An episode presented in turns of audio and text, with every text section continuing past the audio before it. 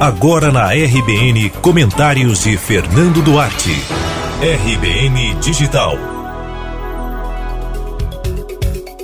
Durante mais de uma semana, o noticiário brasileiro ficou tomado por declarações de um suposto príncipe que evoca para si o título de nobreza que deixou de existir oficialmente no Brasil em 1889. O problema não chega a ser Luiz Felipe de Orleans e Bragança.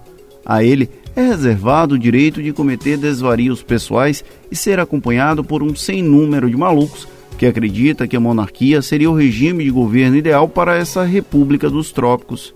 Há até quem se eleja para o Congresso e que pensa assim, tal qual esse nobre brasileiro, herdeiro de Sua Alteza o Imperador Dom Pedro II. A questão preocupante é saber, na verdade, que há membros do governo federal que defendem a volta em 130 anos do passado. Quem primeiro falou em público sobre o tema foi o ministro do Meio Ambiente, Ricardo Salles. A declaração, todavia, foi engolida pelas sucessivas trapalhadas do novista mais velho que temos no governo. Só em alguém abrir a boca para falar sobre isso estando na esplanada já era absurdo. Imagina ter sido endossado.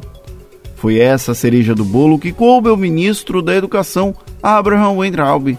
No dia em que se comemorava a proclamação da República, esse inominável reclamou da infâmia que se comete a cada 15 de novembro com a memória do falecido imperador.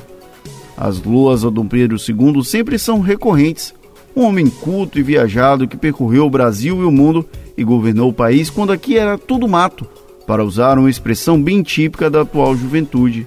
Porém, esse mesmo patriota honesto iluminado, considerado um dos melhores gestores e governantes da história, nas palavras do ministro, deixou o país agrário e atrasado algumas décadas no processo de industrialização que já se expandia a pleno vapor pela Europa, para ficar em apenas um exemplo. Mas sobram outros pontos negativos. A educação, inclusive, da qual o Entraub é o titular da pasta, era restrita a uma elite que não tinha qualquer interesse em perder seu status quo. Aquele Brasil infame tinha extinguido a escravidão pouco mais de um ano antes e não teve qualquer preocupação com aquele enorme contingente populacional relegado à própria sorte e nascedouro de uma das mais injustas formas de desigualdade social que sobrevive até hoje. Basta lembrar que em 1822, quando o Brasil se tornou independente de Portugal, os Estados Unidos, grande inspiração para muitos integrantes do governo federal, já tinham assinado a sua alforria em 1776, ou seja, criamos em terras brasileiras o império que sequer deveria ter existido. Mas ainda assim, tem quem questione a existência enquanto nação republicana pelo simples prazer de tombar.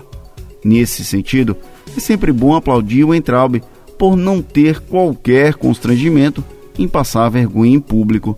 A República das Bananas, algo que embaraça quem quer que receba esse apelido, parece caber em muitas situações no Brasil recente, para nossa infelicidade. Desde o dossiê da Surubaguei com o pseudo-príncipe, que por pouco não se torna vice-presidente, até os ministros exaltando a monarquia, falta muito pouco para carimbar nas nossas testas um carimbo de bestas.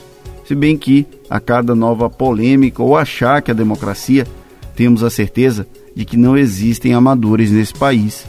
Apenas um monte de esperto, achando que somos todos otários. Você ouviu comentários de Fernando Duarte.